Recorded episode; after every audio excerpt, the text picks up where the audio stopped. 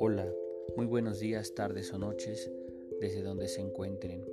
El día de hoy vamos a continuar con la segunda parte del episodio previo donde hablamos de la poesía espiritual, de la poesía mística y pues el día de hoy eh, retomaremos algunos fragmentos de San Juan de la Cruz y primero quiero comentarles algunos datos autobiográficos.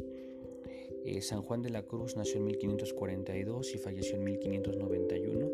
Es el nombre religioso de Juan de Yepes, que fue compañero de Santa Teresa de Ávila en su difícil reforma de los carmelitas. Estudió en Salamanca, sufrió una dura prisión por sus hermanos relajados y fue durante esta prisión cuando escribió sus tres poemas místicos fundamentales, llenos de intensas imágenes eróticas. Escribió más tarde extensos comentarios exegéticos en prosa sobre la noche oscura, el cántico espiritual y la llama de amor viva. Eh, los tres poemas principales tienen la forma estrófica de la lira garcilaciana. Las coplas son villancicos populares vueltos a lo divino y los romances expresan a veces una teología muy prosaica, así que la gran fama poética de San Juan depende de solo unos 300 versos excepcionales. Y pues pasemos directamente a, a leer un fragmento de la obra de San Juan de la Cruz. Se denomina así. Coplas del mismo hechas sobre un éxtasis de harta contemplación. Entréme donde no supe y quedéme no sabiendo, toda ciencia trascendiendo. Yo no supe dónde entraba, pero cuando allí me vi, sin saber dónde me estaba, grandes, grandes cosas entendí. No diré lo que sentí, que me quedé no sabiendo, toda ciencia trascendiendo. De paz y de piedad era la ciencia perfecta, en profunda soledad, entendida vía recta. Era cosa tan secreta que me quedé balbuciendo, toda ciencia trascendiendo. Estaba tan embebido, tan absorto y ajenado, que se quedó mi sentido de todo sentir privado. Y el espíritu dotado de un, de un entender, no entendiendo, toda ciencia trascendiendo.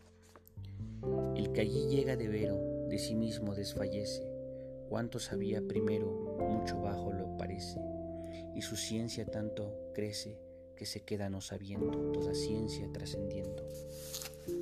Cuanto más alto se sube, tanto menos se entendía, que es la tenebrosa nube que a la noche esclarecía. Por eso quien la sabía queda siempre no sabiendo, toda ciencia trascendiendo.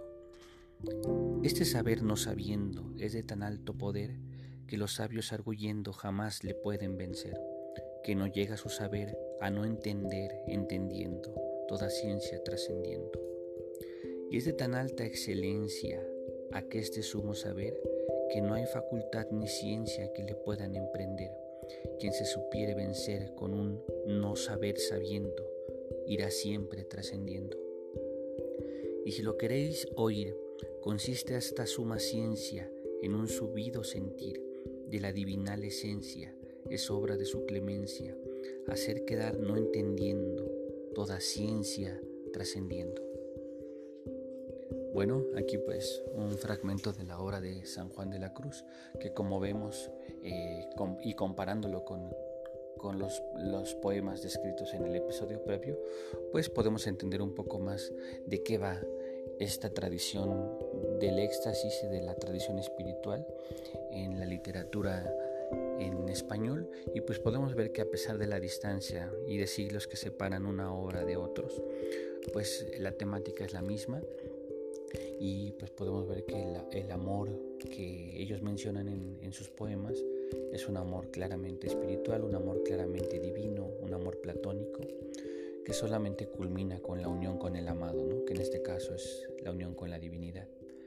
Y pues en la literatura en español tenemos grandes exponentes, incluso dentro del mismo siglo XX y del siglo XXI, que ya iremos comentando en otros episodios.